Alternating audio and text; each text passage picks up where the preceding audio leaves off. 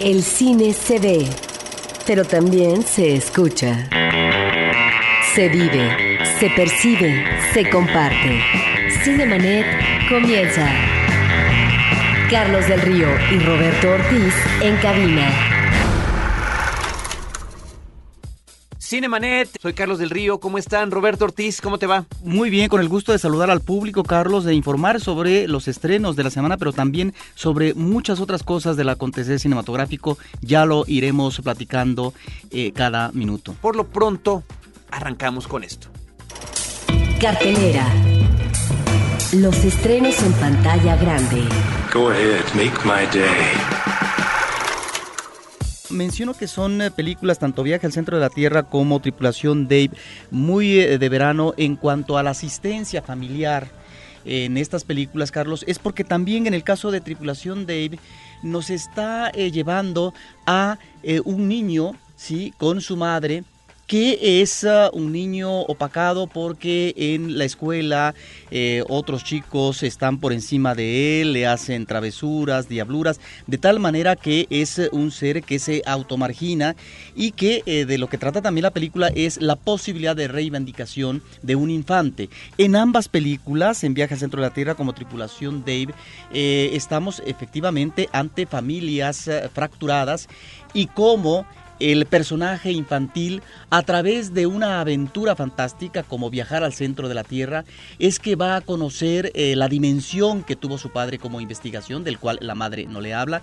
Y en el caso de Tripulación Dave es un padre importante que tuvo una gran trayectoria profesional eh, en la naval. Sin embargo, el niño no tuvo una relación cercana de tal manera que también va teniendo una especie de marginación personal. En ambas cintas está esta idea que creo que funciona muy bien en estas temporadas a propósito de esta infancia que tiene un destino errabundo y que tiene que incorporarse de una manera benévola a eh, un mundo más feliz. Incluye una tercera para completar el ciclo para quienes les interese, la isla de Nim, que también comentábamos la semana pasada con, Johnny, con Jodie Foster y Abigail Breslin, que tiene temática en ese sentido muy, muy similar. Roberto, finalmente en los estrenos, la película francesa Los Ambiciosos llega a la cartelera comercial. Es una película que está en unas uh, cuantas salas, Carlos. El público tendrá que elegir de inmediato porque son películas que desaparecen, por eso lo decimos inmediatamente de la cartelera a la semana ya no están. Y bueno, es una película francesa, una cinta que ya habíamos visto en un contexto de un ciclo, creo, de tipo francés, eh, de esta cinematografía gala, y eh, nos remite, bueno, a esta suerte de competencia que se establece en un hombre y una mujer a propósito del manejo de un texto que después se va a utilizar de manera provechosa, oportunista, eh, sería la pregunta, para lograr el éxito, para lograr finalmente un estatus, una colocación en el mercado, pero también en el prestigio y el reconocimiento público. Sobre esto trata la película y bueno, tiene algunos gags eh, y situaciones ocurrentes. Muy bien, pues ahí están los estrenos de la semana, Roberto, y bueno, platicábamos que continúa esta, esta emoción por la película de Batman, la verdad que es muy sorprendente, uno que anda visitando salas cinematográficas a lo largo de toda la semana, a ver cómo continúan las filas, cómo continúa el entusiasmo de la gente por asistir a verla. En particular, eh, eh, ya saben que esta cinta tiene algunas escenas de acción que están filmadas exclusivamente o directamente para eh, el, eh, formato cinematográfico IMAX o IMAX y que aquí tenemos algunas salas en México. Creo que vale mucho la pena verlas. Lo que sí es que hay que comprar los boletos con anticipación porque efectivamente se arremolina la gente para ver la película. Yo imagínate, tuve que hacer una cola de 50 minutos para tratar de obtener un asiento afortunado.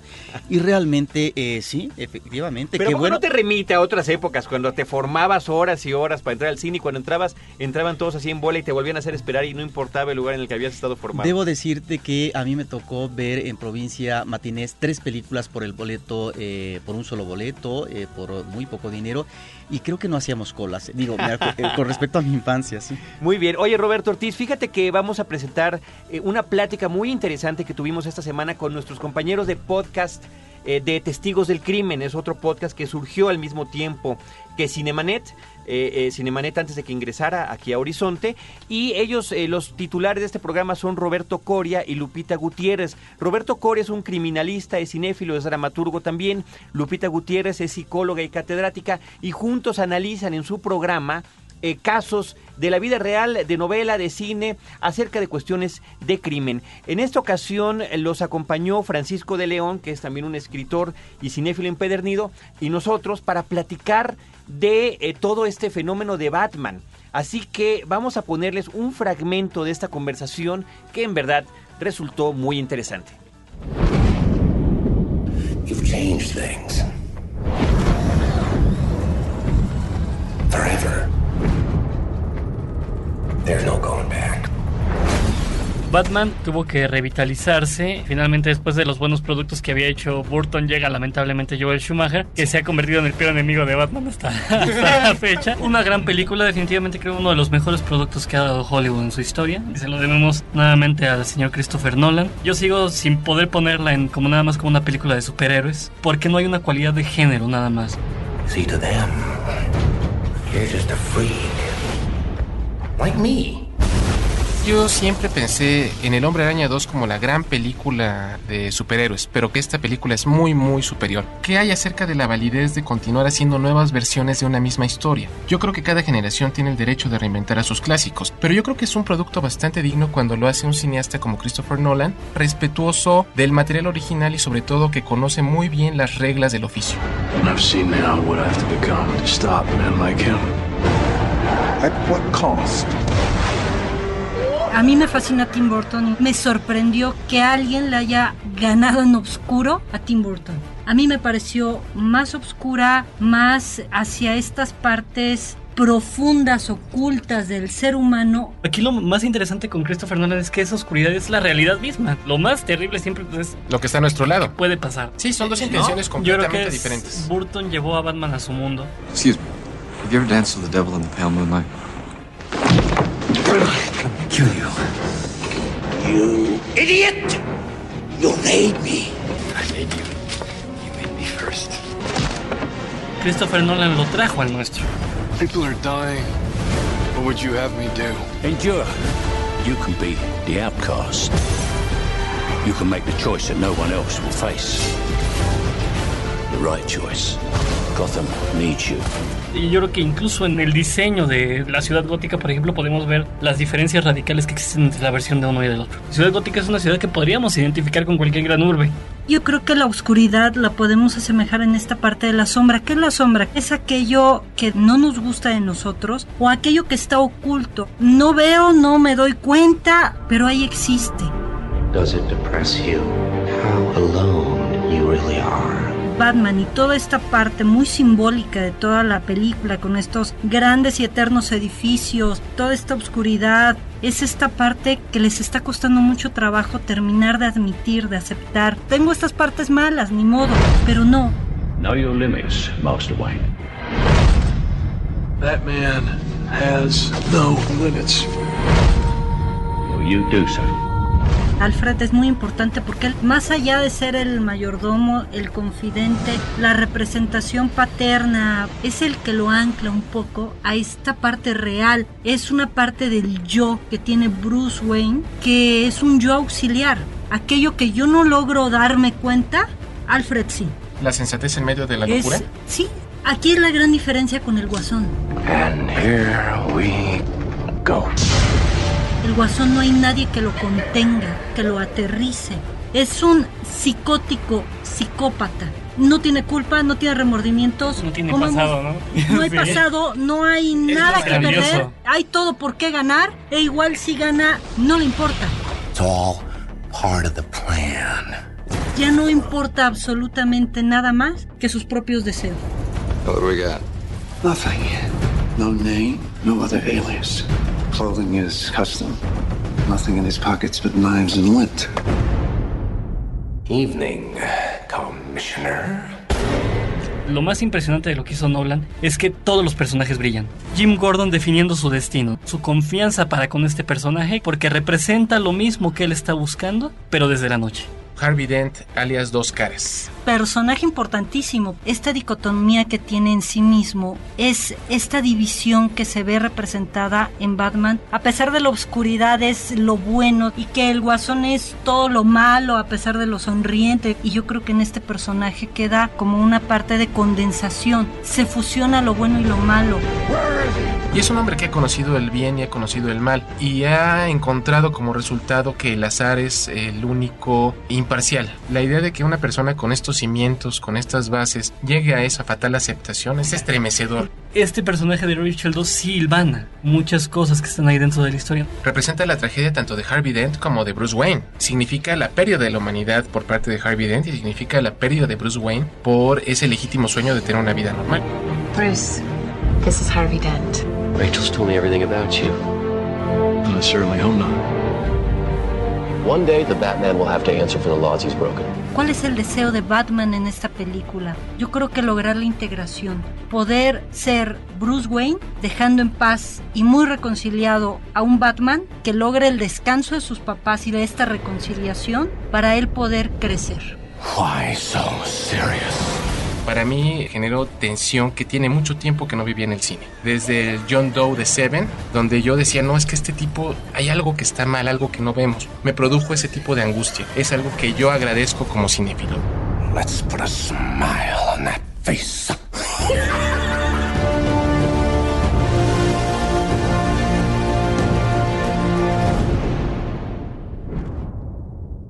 Pues esto que escucharon es tan solo un fragmento de la conversación, de la plática, de las reflexiones que tuvimos con nuestros amigos del podcast de Testigos del Crimen. Ellos van a tener dos especiales sobre Batman. Esto todavía no, no está publicado. Estén ustedes pendientes en testigosdelcrimen.com. Tienen un primer programa sobre los personajes y después esta eh, charla que teníamos en la que también participamos nosotros y de las que ya les avisaremos cuando esté disponible. Eh, se mencionaba aquí, Carlos, que no hay personaje secundario, que todos brillan, eh, todos tienen algo que aportar.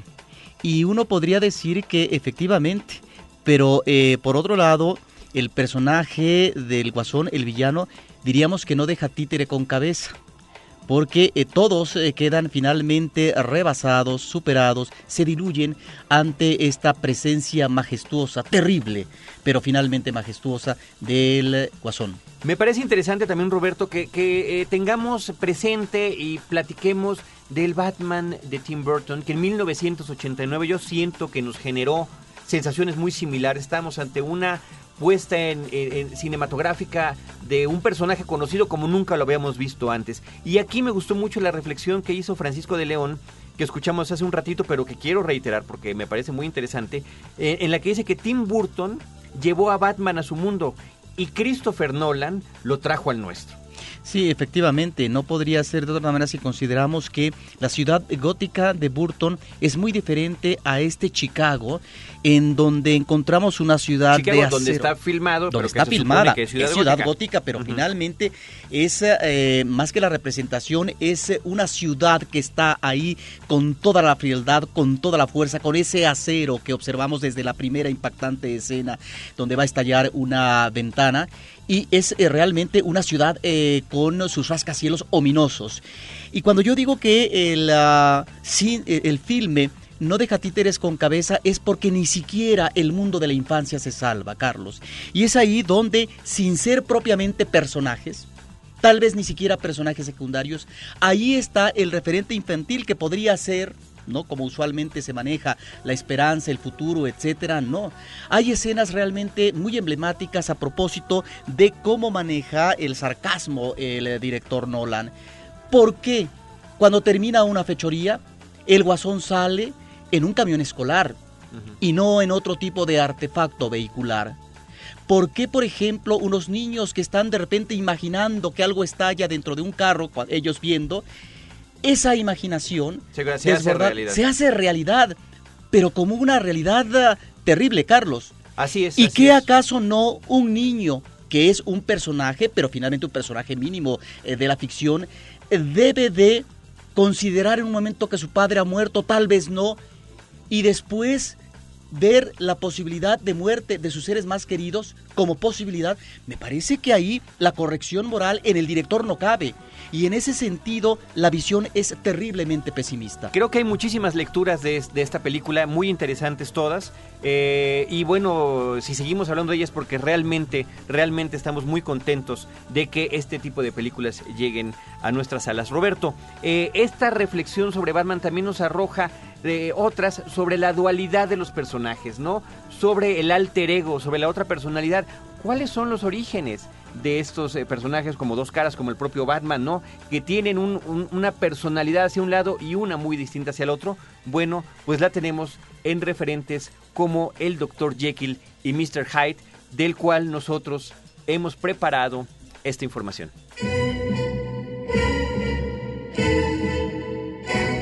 Dr. Jekyll y Mr. Hyde. Buena parte de los superhéroes de los cómics tienen personalidades contradictorias y encaran las adversidades a través de una conducta dual. Hulk estuvo inspirado desde su creación en el extraño caso de Dr. Jekyll y Mr. Hyde, de Robert Louis Stevenson, libro publicado a finales del siglo XIX. Si consideramos la transformación de Bruce en un hombre verde de enorme fuerza y descomunal tamaño, dicho cambio físico proviene del encono que procura evitar Bruce en su comportamiento cotidiano. Hay de aquel que lo irrite, porque difícilmente conocerá el reino de los cielos.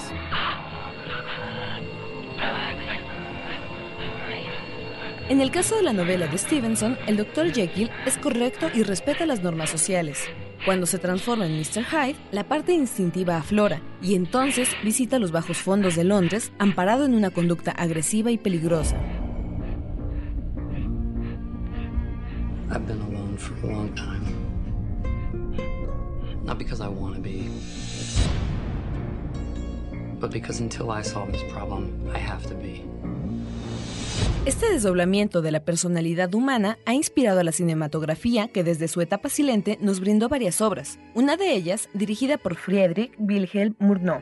De la etapa sonora destacamos dos este día. La que en su momento hiciera Terence Fisher bajo el título Las dos caras de Dr. Jekyll, de 1961, donde un hombre apacible y más bien apagado se coloca en las antípodas por su arrebato seductor.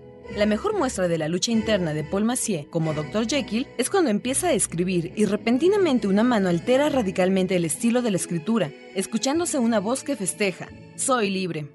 En el caso de la comedia El profesor chiflado, dirigida por Jerry Lewis en 1963, el maestro Kelp nada contra la corriente porque su tartamudez y vista limitada, ilustrada con sus anteojos de fondo de botella, lo convierten en un ser opacado y tímido.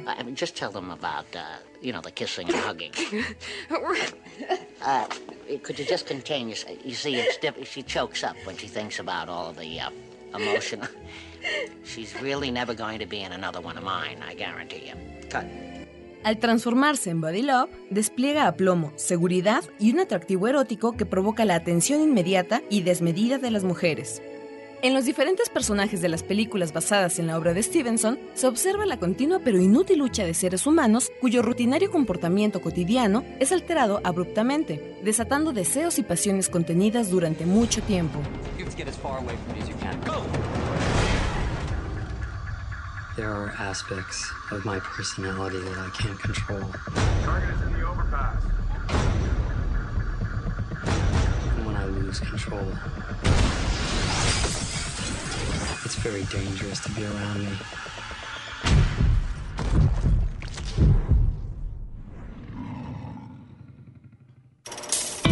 Amorcito corazón. Cine mexicano. Oye, ¿te sabes el del cocinero chino? ¿Cuál? ¿El del que murió ahogado? No, no, esa es la del golf. Pues a propósito de toda esta cuestión de héroes, de personalidades distintas, Roberto Ortiz, ¿qué hay?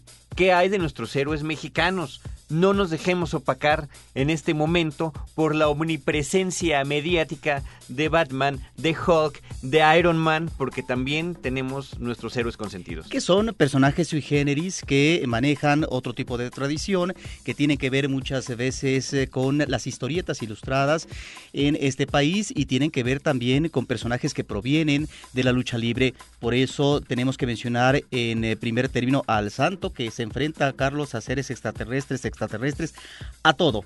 Y en todo sale bien librado. Seres míticos, fantasiosos, ha luchado contra marcianos, contra vampiros, hombres lobo, eh, contra sus propios amigos, poseídos. Así es. Y bueno, también tenemos en el... ah, en el año de 1969 una película de Alfonso Arau, Carlos, que se llamó El Águila Descalza, que es ah, una película con un reparto de gente que manejó muy bien el humor. Está Ofelia Medina, José Galvez, está Birma González, una actriz cómica ya desaparecida, Héctor Ortega, Pancho Córdoba, Ernesto Gómez Cruz, el desaparecido eh, Eduardo Rojas y también Beto el Boticario. Esta es una película que ganó un guion, eh, ganó, perdón, un Ariel por, por el guion debido a Arau, al director, a Emilio Carballido, recientemente fallecido también, y Héctor Ortega y Pancho Córdoba. Fue muy novedosa esta película, Carlos, para su época porque nos presentaba a un obrero que se disfrazaba de águila descalza, que se vestía con una camiseta del equipo del Guadalajara y que eh, trataba de socorrer a los pobres, en principio a clases eh, desprotegidas, yo diría a su propia clase obrera, eh, era un explotado, de tal manera que esto tenía un cometido de crítica política en ese momento. Estamos hablando de los años 60, fines de los 60, me parece que es un experimento muy interesante para la época en el cine mexicano. Crítica política y por supuesto la parodia de lo que estábamos hablando ahorita de la otra personalidad del alter ego, ¿no? Mientras estos héroes al estilo estadounidense se disfrazan, tienen toda esta eh, elementos tecnológicos que les suelen apelar contra el mar. No, bueno, este se pone su camiseta del Guadalajara, ¿no? Y evidentemente el propio nombre es, es irónico por las condiciones socioeconómicas, ¿no? Y el águila descalza. El Águila Descalza. Luego tenemos también una película que se llama Los Super Sabios de 1978, que es eh, una obra de dibujos animados que está basada en un cómic de Germán Butze que tuvo eh, popularidad desde los años 40 en México y que en eh, posteriores décadas eh, el público, sobre todo infantil, lo podía leer. Creo que es uno de los lo- largometrajes más afortunados en animación que se hicieron en aquella época del cine mexicano. Si consideramos en el 76 una película que realmente es muy pobre en cuanto al manejo de los dibujos animados, con poco ingenio, que fue Los Tres Reyes Magos. Y bueno, en el caso específico de los super sabios, estamos hablando de un viaje de estos chicos al planeta eh, Saturno. Fíjate que me rompes el corazón con esos, con esos comentarios porque yo tengo recuerdos muy gratos, eh, pero de una infancia bastante remota, ¿Pero de los tenías, tres Carlos? Reyes Magos. No sé, no, no, no hagamos cuentas porque ya dijiste en qué año salió la película, pero eso es lo de menos. Eh, justamente creo que lo importante de tu comentario es resaltar esos esfuerzos previos que se han hecho en largometraje animado en México. Así es. Luego tenemos una película como Calimán, el hombre increíble, del cual se hizo también una segunda eh, parte. Esta es una cinta del 70 de Alberto Mariscal con Jeff Cooper y Nino del Arco.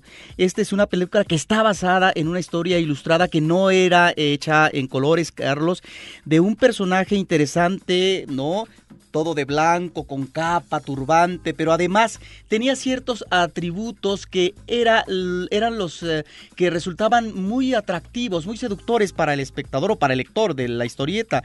¿Por qué? Porque era karateca, hipnotizaba, era telépata, de tal manera que se enfrentaba a una serie de películas, a una, a una serie de, de- de peligros, eh, de personajes siniestros en lugares exóticos. Calimán, hecho- Calimán hacía viajes astrales, controlaba eh, absolutamente la- las funciones eh, corporales, fisiológicas, de una manera precisa para poder fingir la muerte o, hacer cualquier cantidad de cosas. Y, no, y recordemos, por supuesto, a Solín, su fiel compañero. Sí, eh, que además hacían muy buena mancuerna. También eh, desde el audio, Carlos, sí consideramos que también fue una serie radiofónica que eh, tuvo mucho éxito. La película fue filmada en España y yo creo que fue una de las películas en el ámbito de las aventuras fantásticas de las que cuajaron, de las que fueron más afortunadas en su momento.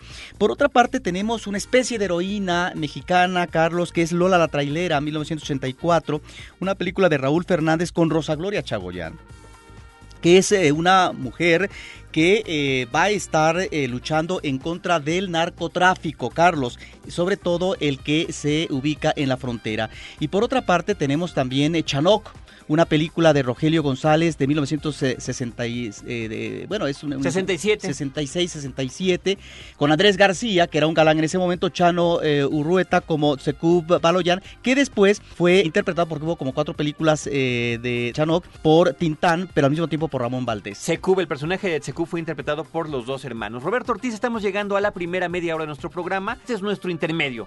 Nosotros regresamos con ustedes en unos instantes. Cinemanet. Ahora, diseñar y hospedar su página web será cosa de niños. En tan solo cinco pasos, hágalo usted mismo sin ser un experto en Internet. Ingrese a suempresa.com y active ahora mismo su plan. Suempresa.com, líder de web hosting en México. En la historia.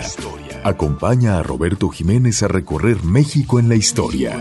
Porque La Máquina del Tiempo es un podcast de frecuencia cero. www.frecuenciacero.com.mx. EON 4.5. Conéctate al mundo de la tecnología y los negocios con EON 4.5. Un podcast de frecuencia cero. www.frecuenciacero.com.mx. Cinemanet. Les estamos acompañando Roberto Ortiz y un servidor Carlos del Río. Tenemos en este caso DVDs, DVDs Roberto de una película muy interesante, El orfanato del director Juan Antonio Bayona, una de las películas que más nos ha sorprendido recientemente de corte genérico y sobre todo de habla hispana. La versión en DVD ya llegó, nosotros las tenemos para ustedes. La lista. Las 5 de Cinemanet. I'll be back.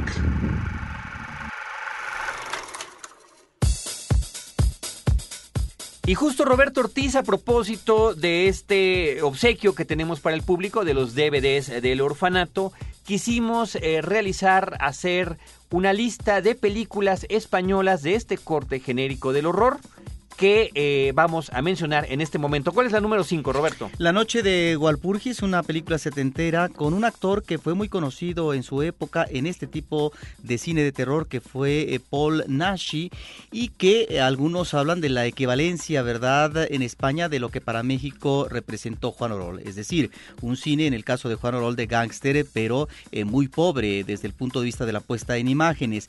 La noche de Walpurgis es una película que tiene, que maneja el erotismo pero que desafortunadamente este tipo de películas en donde no era un manejo de imágenes fuertes eh, muy abierta, estamos eh, todavía en los 70 en España, bueno, eh, son películas que a veces llegan ya mutiladas ah, en la distribución mexicana. Tendríamos entonces que referirnos en las siguientes películas, Carlos, a épocas más recientes. En el número 4 el Espinazo del Diablo de Guillermo del Toro es una película con Eduardo Noriega que está muy bien. Es una película eh, que sí nos remite a la fantasía, pero también al horror, y diríamos al horror en el ámbito de la infancia, y que tiene escenas muy afortunadas en el contexto de la Guerra Civil Española. Eh, y que además eh, creo que tiene una cuestión muy importante que es ha sido de alguna manera una de tantas marcas del director Guillermo del Toro que es la perspectiva infantil de los fenómenos paranormales.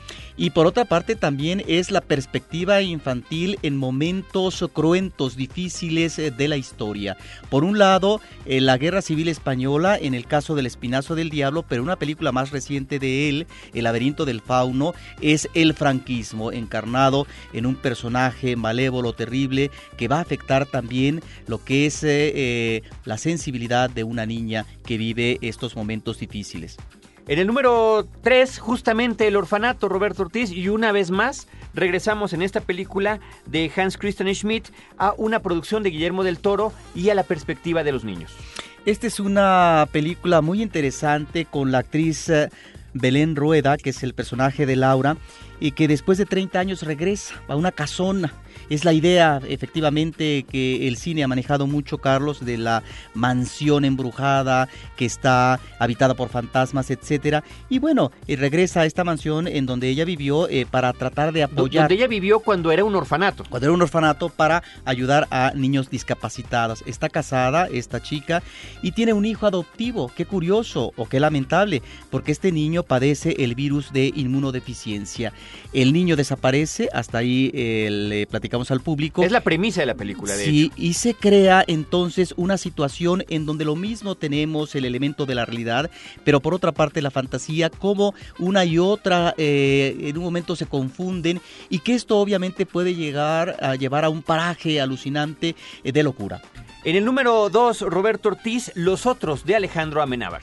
Mira, este es un uh, director que en esta película yo creo que eh, observa realmente un manejo ya muy eficaz, eh, yo diría que ya eh, muy fortalecido en lo que es uh, la cámara y la creación sobre todo de atmósferas inquietantes. Carlos, es la tercera película de Carlos Amenábar. De Alejandro. Una, de Alejandro Amenábar, perdón, es una coproducción de España, Estados Unidos y Francia y que nuevamente nos remite a la casona, Carlos. Una casona que está ubicada en Jersey, en Inglaterra, y es la casa embrujada por un lado, el libro de muertos, es eh, cómo esta casa está habitada por una serie de fantasmas que a lo mejor no eh, quieren inquietar a los humanos que ahí la habitan, sino estar ocupando un lugar también. Es realmente una película eh, que nos remite a un manejo eh, suntuoso, delicado de la dirección de arte, Carlos, algunas atmósferas realmente sorprendentes y por supuesto ahí están, creo yo, estos referentes cinematográficos.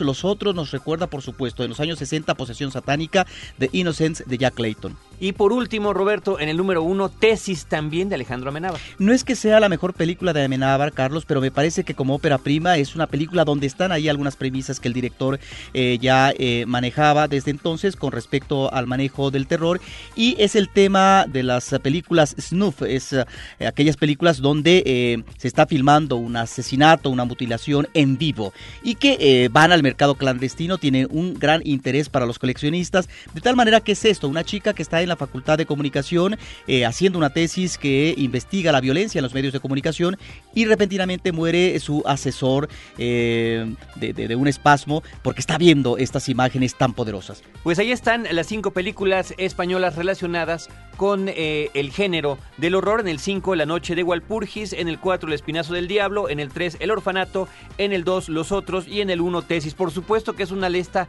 yo diría, bastante conflictiva de alguna manera. Los otros, por ejemplo, de un director español, producida por gente española, tiene, es hablada en inglés y es protagonizada por artistas de diferentes países. Y en el caso del Espinazo del Diablo, bueno, si bien está hecha y producida en España, es un director mexicano, pero son las cinco que quisimos mencionar. Tenemos aquí en Cinemanet más obsequios para ustedes. Con más de 50 años de trayectoria, Clint Eastwood se ha convertido en un ícono del cine norteamericano. Como actor, ha dejado personajes imprescindibles en la historia del cine y como director, continúa entregando cintas memorables. Escribe a promociones.cinemanet.com.mx y llévate una de sus películas en DVD. Cine de memorabilia, solo con Warner Brothers y Cinemanet.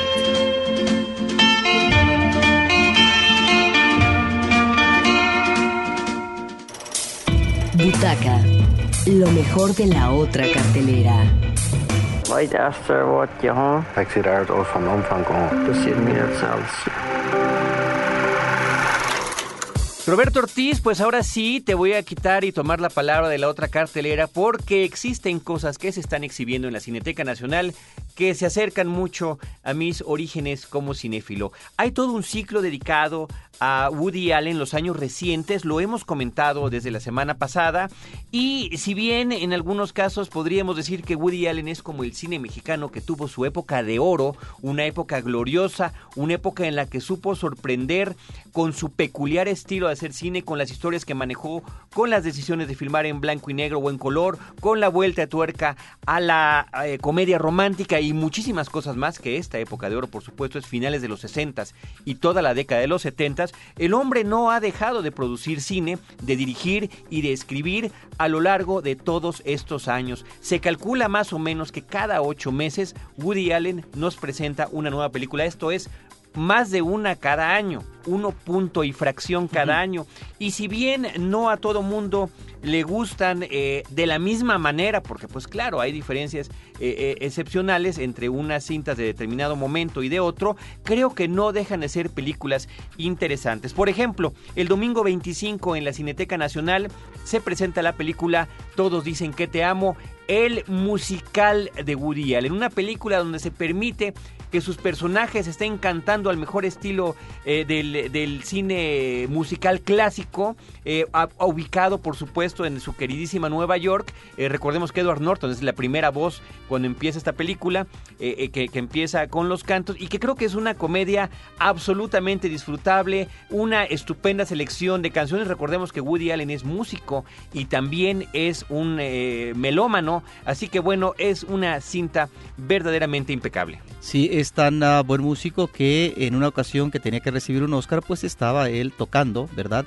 En otra parte que no fuera el lugar donde se entregaban los Oscars a lo mejor del cine estadounidense. Ese fue el gran pretexto. Así que todos dicen que te amo. Está el próximo domingo 25, mañana, en la Cineteca Nacional. Eh, Roberto Ortiz, también habría que, que, mencionar que la película previa que podría estar más acercada a la cuestión musical de Woody Allen fue Días de Radio. Nada más como referencia, aunque propiamente no lo era. Los enredos de Harry, Roberto Ortiz, eh, hoy y mañana en la Cineteca Nacional. También creo que es una perspectiva muy interesante.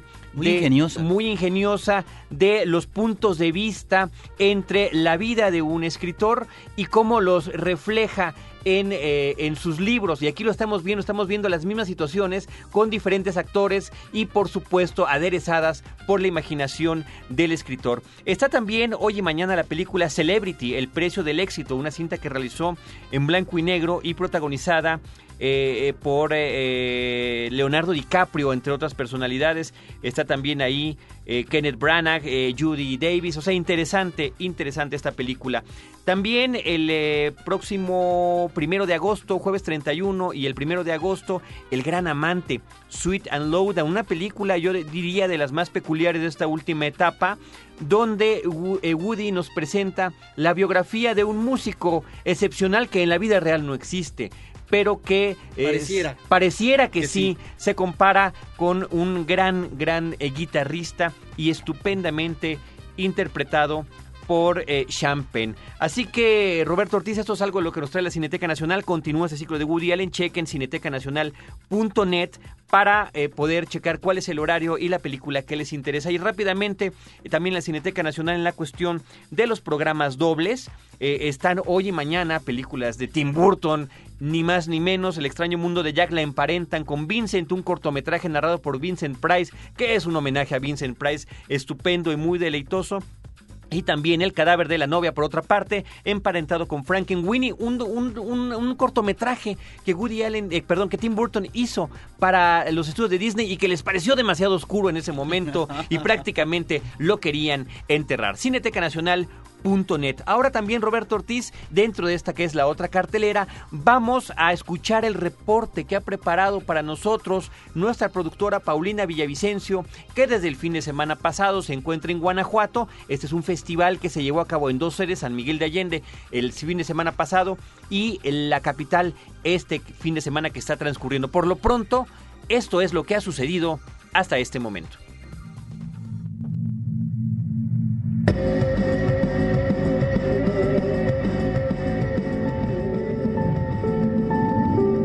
Festival Internacional de Cine. Expresión en corto. Viene fuerte. Viene por ti. La décimo primera edición del Festival Internacional de Cine Expresión en Corto nos ha traído por más de una semana, además de cine entre tumbas, en las calles y en el cine, música, desfiles, un merecido homenaje, la proyección de cortometrajes y largometrajes internacionales, desde México, Estados Unidos y del país invitado, India. Es un honor para nosotros presentar a nuestros conductores en este evento tan especial.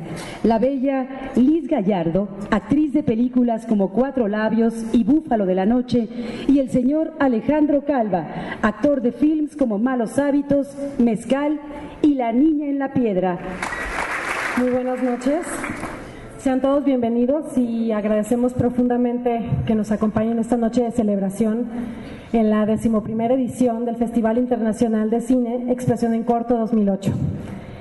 Y bueno, a la voz de Más Cine, por favor, nace Expresión en Corto, que es el espacio para la exhibición y competencia de cortometrajes y documentales a nivel nacional e internacional. San Miguel de Allende está hoy más que nunca de manteles largos porque finalmente, tras gestionar varios años ante la UNESCO, ha alcanzado el reconocimiento de salvaguardar la aportación que ha hecho a toda su gente, toda su historia al patrimonio común de la humanidad. San Miguel de Allende, a partir de la semana pasada, es Ciudad Patrimonio de la Humanidad, por lo cual la verdad nos sentimos muy, muy, muy orgullosos. Sara Hawk, por favor.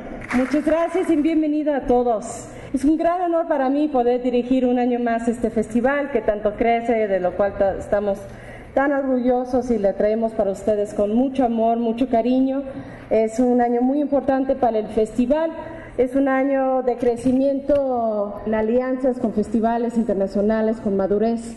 La programación es excelente y esperamos que disfruten de 10 días de maravillosos cortos, documentales y largometraje.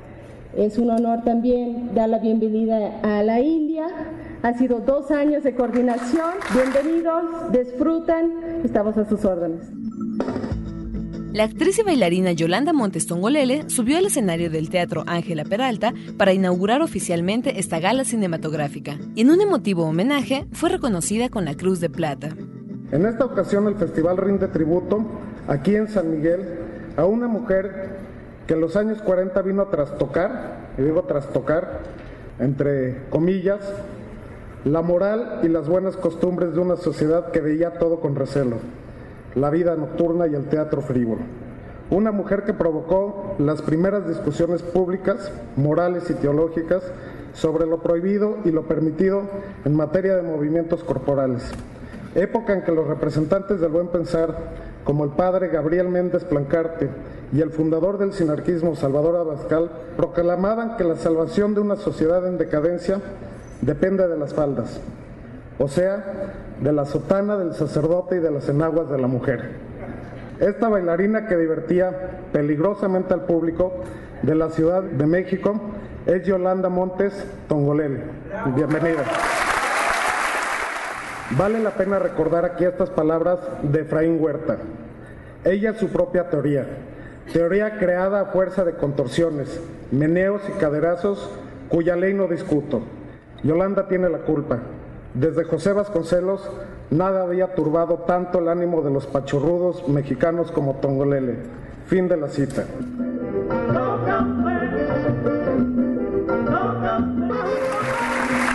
Recibimos a la señora Tongolele. Ahora sí, yo no sé qué. Han hablado tanto de mí, ahora no, no sé qué decir, que buenas noches. Me, me siento muy feliz de estar aquí con ustedes, me siento muy agradecido por este homenaje y este, de estar aquí en San Miguel, Allende, uno de los lugares más bellos del mundo. Me siento muy feliz de estar con ustedes, muy agradecido por todo de expresión en corto y con ustedes mismos.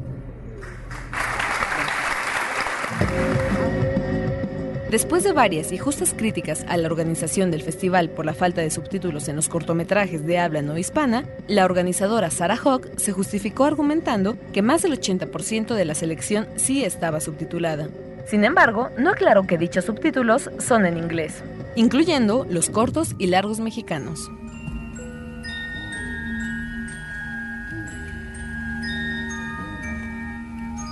Ya en la madrugada, cerca de 700 espectadores, entre adolescentes, adultos y de la tercera edad, disfrutamos entre tumbas y a la luz de la luna llena la primer parte del ciclo Cine entre Muertos, dos films seleccionados por el cineasta John Carpenter.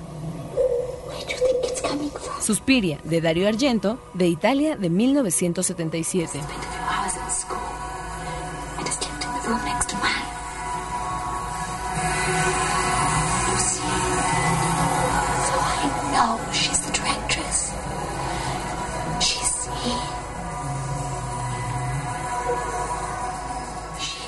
Y Forbidden Son de Richard Elfman, de Estados Unidos, 1980. Expresión en corto se está realizando en la bella ciudad de Guanajuato, México, y continuará hasta el 27 de julio. Durante el festival se realizan homenajes también a Joaquín Cordero, Spike Lee, Shiam Benegal, Edipa Meta y Spike Jones. Festival Internacional de Cine. Expresión en corto. Viene fuerte. Viene por ti. Desde Guanajuato, entre tumbas, charamuscas y momias, para Cinemanet, reportó Paulina Villavicencio. Pues ahí está la información desde Guanajuato de Paulina Villavicencio. Pobre, qué sacrificios tiene que hacer esta mujer, pero nosotros aquí en Cinemanet lo agradecemos y lo apreciamos y le mandamos muchos saludos. Ya la semana que entra nos platicará lo que está sucediendo en este fin de semana, que continúa con presencias importantes como la de Spike Lee, por supuesto, uno de los cineastas estadounidenses, uno de los autores más interesantes contemporáneos. Roberto Ortiz, hemos hablado en este programa de verdad que de muchas cosas, pero entre otras mencionábamos a Tim Burton y el ciclo de películas de programas dobles que había en la Cineteca Nacional. Pues si también quieren hacer su propio ciclo de Tim Burton en casa, nosotros tenemos este obsequio para ustedes. Sweeney Todd now, and he will have his revenge. Where's my wife? She's gone. And he's got your daughter. Si disfrutas de sangre, cortes de cabello, navajas y números musicales, seguro eres fan de la obra musical de Tim Burton, Sweeney Todd. Escribe a promociones.cinemanet.com.mx y participa en una pequeña trivia para llevarte el DVD a casa. Cine de cortes sangrientamente musicales, solo con Warner Brothers y Cinemanet. Last. Sweeney Todd es efectivamente, Roberto, una de las películas que también más nos han impactado en tiempos recientes. Creo que es, y lo comentamos en su momento, eh, de las cintas en las que Tim Burton se deja llevar hacia su verdadero lado oscuro, creo que es la más violenta, la más sangrienta evidentemente de sus películas y nosotros en su momento dedicamos todo un episodio completo a platicar de esta película y de este personaje. Es el episodio número 199 de Cinemanet, lo pueden encontrar en www.cinemanet.com.mx o también si en su buscador favorito ponen Cinemanet 199 o si ponen Cinemanet Sunitod. Es una plática en la que también nos acompañaron los testigos del crimen. ¿Por qué? Por, porque es esos momentos en los que podemos hacer crossovers, en los que compartimos aficiones y en la que nuestros mundos se encuentran. Sí, pero además donde también eh, viene muy bien la interpretación eh, psicológica del personaje. Y en ese sentido creo que Lupita nos ayuda muy bien para poder dilucidar por qué ese otro lado oscuro de la condición humana. Así es, si quieren escuchar el programa, pues ya saben a través de internet, desde donde en este momento Roberto Ortiz nos tenemos que despedir, no sin antes agradecerle a todo el público su amable atención y el que estén con nosotros y pedirles por supuesto que se queden en compañía de la barra de Horizonte. Queremos agradecer hoy en especial a nuestro productor del momento, Enrique Gil, muchas gracias por habernos acompañado, a César Silva, el DJ, como siempre en los controles, muchísimas gracias, y a Paulina Villavicencio hasta Guanajuato por su reporte y a, también a nuestra productora Celeste North y parece que estoy en los Oscars dando un premio, pero siempre hay un gran soporte para estos, estos programas. Abel Cobos, que se ha lucido en la postproducción de nuestras cápsulas. Creo que ese resumen que hizo de Batman, eh, mezclando diálogos de las películas y los comentarios de nuestros invitados, fue verdaderamente disfrutable. Muchas gracias a ustedes. Nosotros les recordamos que Cinemanet volverá aquí, donde les tendremos cine, cine y más cine. Los créditos ya están corriendo. Cinemanet se despide por el momento. Más en una semana. Vive cine en Cinemanet.